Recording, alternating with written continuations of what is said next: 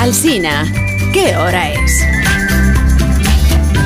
Son las 8 de la mañana, 7 de la mañana en Canarias. Buenos días desde Onda Cero. Más de uno en Onda Cero.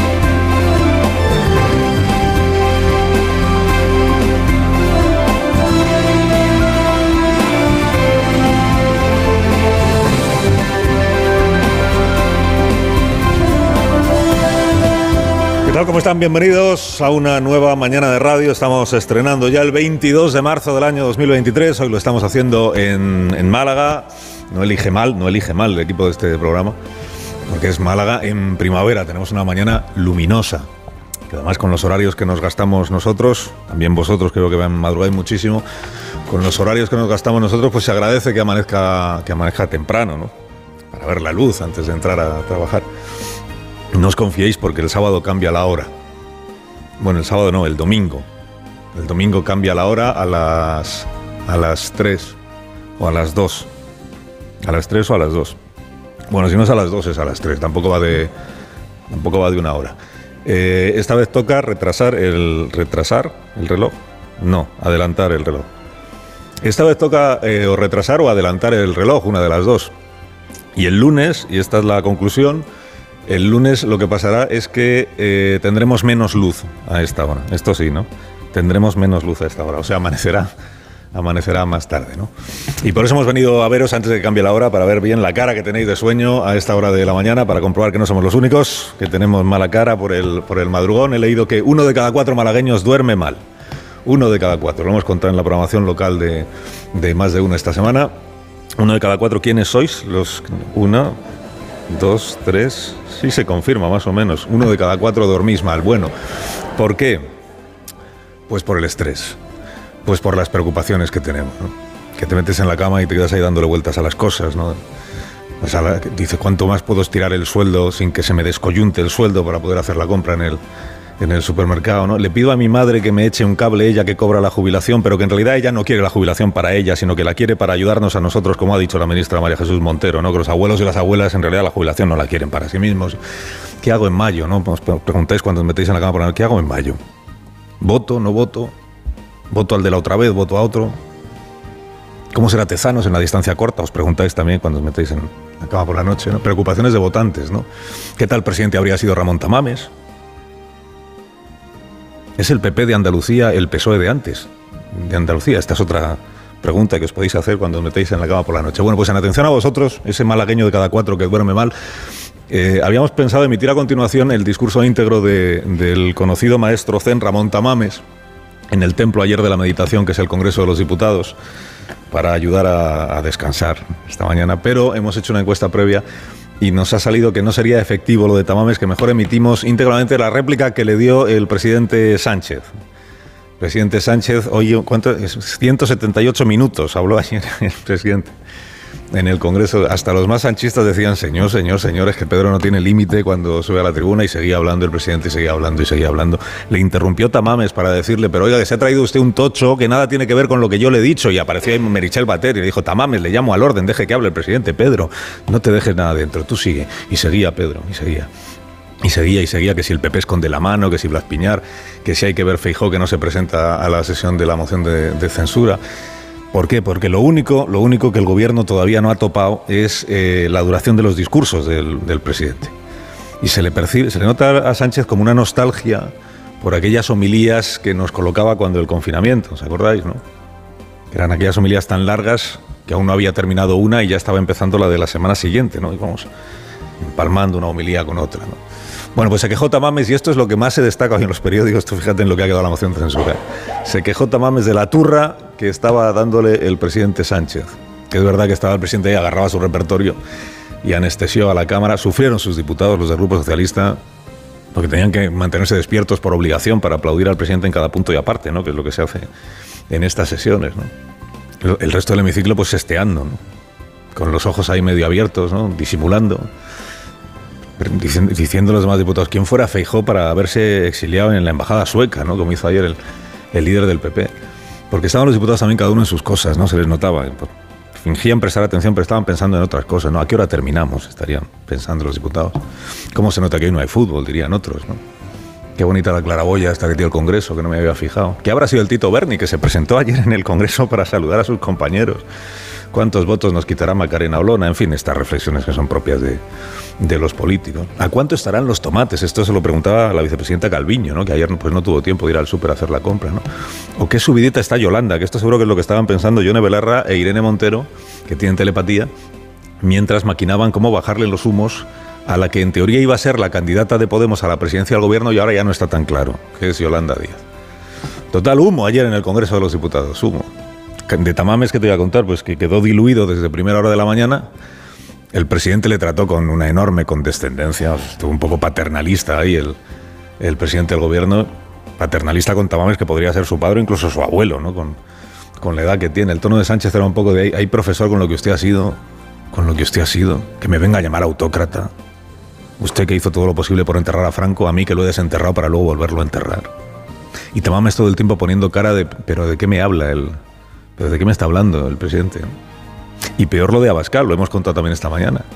Abascal es el hombre que lió a Tamames para esta autosátira de Vox en el Congreso. Y, ayer Abascal tenía la misión de presentar a Tamames al resto de la Cámara, de decir, este es nuestro hombre, ¿no?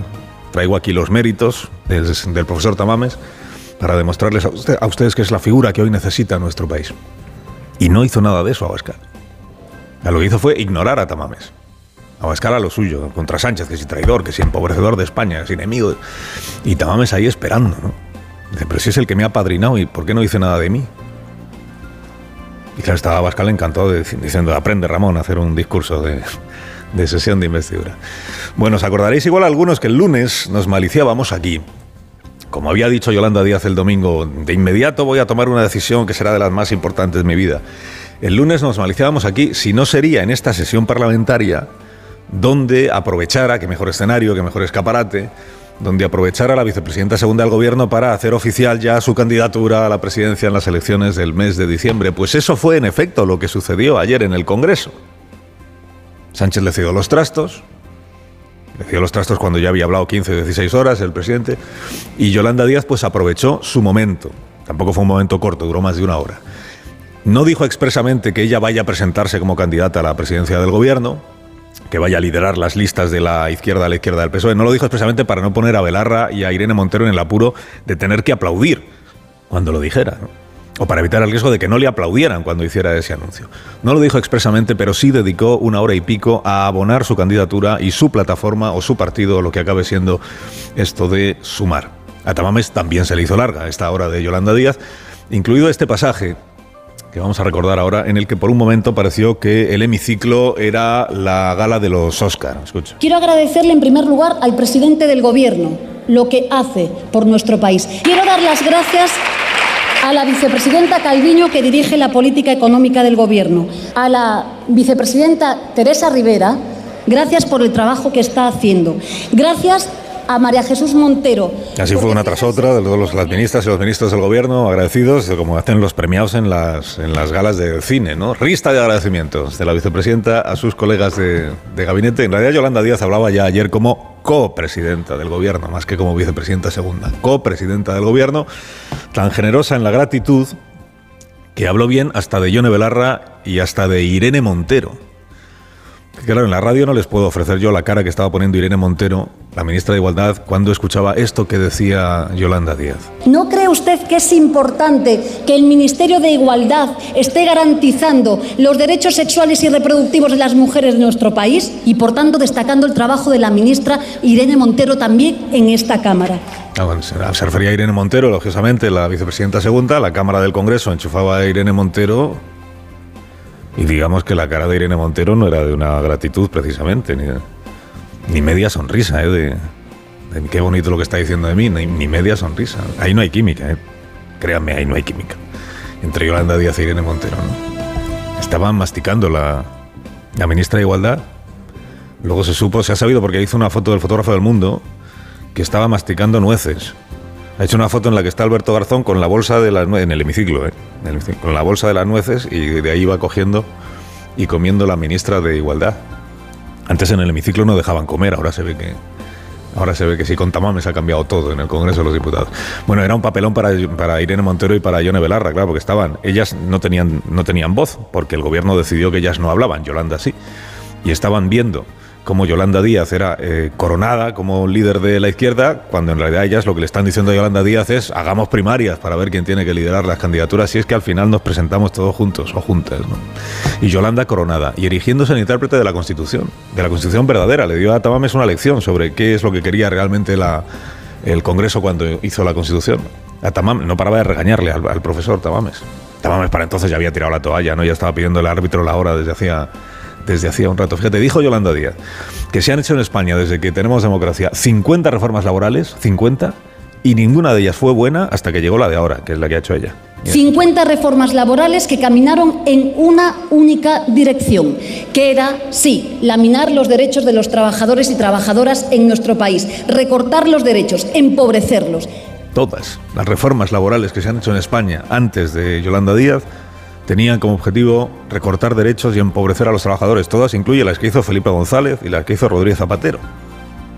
Que era quien gobernaba en el año 2008, Rodríguez Zapatero. Esto parece una broma, pero hay que recordarlo desde hace, hay que recordarlo todos los días, que en el 2008 no gobernaba Rajoy, gobernaba Rodríguez Zapatero. Lo digo porque a Yolanda Díaz ayer le salían 10 años, ella hizo la cuenta, 10 años dijo, de resaca de la crisis financiera por culpa de Rajoy, cuando Rajoy en realidad solo gobernó 6 años y medio. Tardamos en salir, más allá de la discusión académica, de la crisis financiera, tardamos en salir de la gestión de la crisis financiera del Partido Popular 10 años y 11 meses por las recetas equivocadas que se practicaron. Pues bien, el Gobierno, con estos nuevos mecanismos de protección social, hizo que en tan solo un año, señor Tamames, recuperáramos el empleo que tuvimos. De manera que creo poder afirmar que sí, gobernamos humildemente mejor a lo que lo han hecho los que nos han antecedido en el gobierno de España.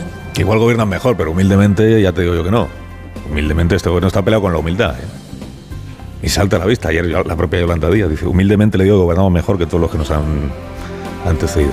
Bueno, el calendario ya hay que mirarlo al revés, como sabéis, hay que ir contando ya los días que quedan para eh, que Yolanda Díaz sea aclamada en el Polideportivo Magariños de Madrid, domingo de Ramos, si no tenéis nada que hacer, estáis todos invitados, 2 de abril, entre palmas y gritos de Osana, Osana, como corresponde a las tradiciones religiosas de los milagros y de los advenimientos. Al final la política de nuestro tiempo, si os fijáis, se parece mucho a las religiones. Tiene sus profetas, sus agoreros, sus sacerdotes, sus guardianes de la ortodoxia y también sus mesías, que además es palabra inclusiva que vale lo mismo para Pablo que para Yolanda, que para cualquier otro, los Mesías.